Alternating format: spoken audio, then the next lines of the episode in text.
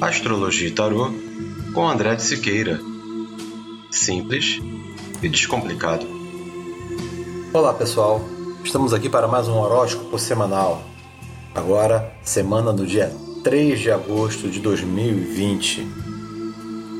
Áries está bastante ativo, com os holofotes todos voltados para si, precisa dosar a energia gasta para que ela dure mais tempo, pois sua carreira exigirá um ritmo mais cadenciado e constante. Touro pode ter novidades na carreira, e isso pode trazer novos sentimentos de posse. Coloque os pés no chão, pois isso pode se transformar numa grande ilusão. Gêmeos pode entrar numa vibe de que seus bens são seu reino e que é por aí que vai atrair as atenções para si. Enquanto isso, seu charme pessoal está bem ativado, exceto se envolver sua carreira. Câncer está saindo de uma fase mais árida. Ao mesmo tempo, se coloca mais em evidência através de sua comunicação. No final da semana, isso lhe será muito útil na carreira.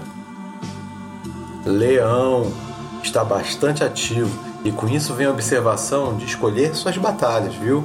Muitas oportunidades podem surgir com essa atividade toda. Em seu subconsciente começa a borbulhar a ideia de merecimento.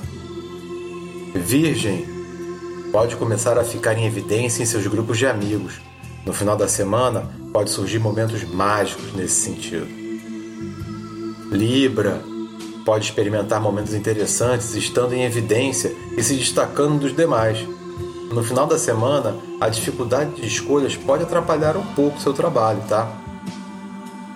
Escorpião, Sagitário e Capricórnio, os três na mesma balada, conseguirão resolver as coisas do passado que estavam na mesa e ganham um auxílio extra ao trazer mais sensibilidade para o jogo.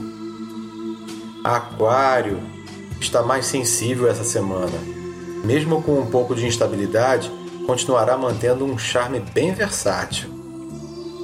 Peixes continua aliviando a pressão de Escorpião, Sagitário e Capricórnio. Como brinde, ainda pode ter grandes insights a partir do meio da semana. É isso aí, galera. Valeu e até o próximo podcast.